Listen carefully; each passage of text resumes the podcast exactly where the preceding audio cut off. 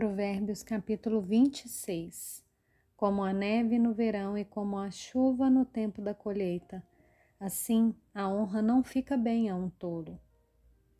Como o pássaro que foge e como a andorinha no seu voo, assim a maldição sem motivo não se cumpre. O açoite é para o cavalo freio, para o jumento, e a vara para as costas do tolo. Não responda ao insensato segundo a sua tolice, para que você não se torne semelhante a ele. Responda ao insensato segundo a sua tolice, para que ele não seja sábio aos seus próprios olhos. Como cortar os pés e sofrer dano, assim é mandar mensagens por meio de um tolo. As pernas do coxo pendem bambas, assim é o provérbio na boca dos tolos.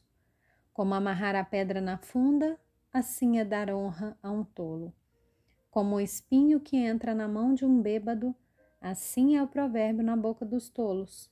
Como um flecheiro que fere a todos, assim é o que contrata os tolos e os primeiros que passam.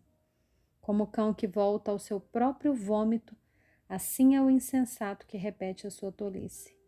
Você viu alguém que é sábio aos seus próprios olhos? Há mais esperança para um tolo do que para ele. O preguiçoso diz: Um leão está no caminho, um leão está no meio da rua. A porta gira nas dobradiças, o preguiçoso se vira na cama. O preguiçoso põe a mão no prato e não quer o trabalho de a levar à boca. O preguiçoso é mais sábio aos seus próprios olhos do que sete homens que sabem responder bem.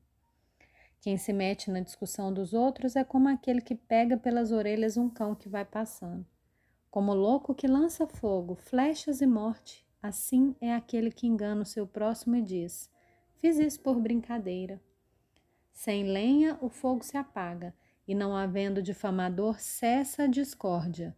O que o carvão é para as brasas e a sua lenha é para o fogo, o briguento é para acender uma discussão.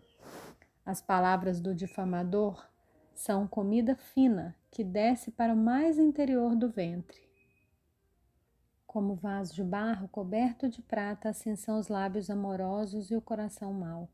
Quem odeia dissimula com os lábios, mas no seu íntimo encontra, esconde a falsidade. Quando ele vier com palavras suaves, não acredite nele, porque tem sete abominações em seu coração. Ainda que o seu ódio se encubra com falsidade, a sua maldade será exposta aos olhos de todos.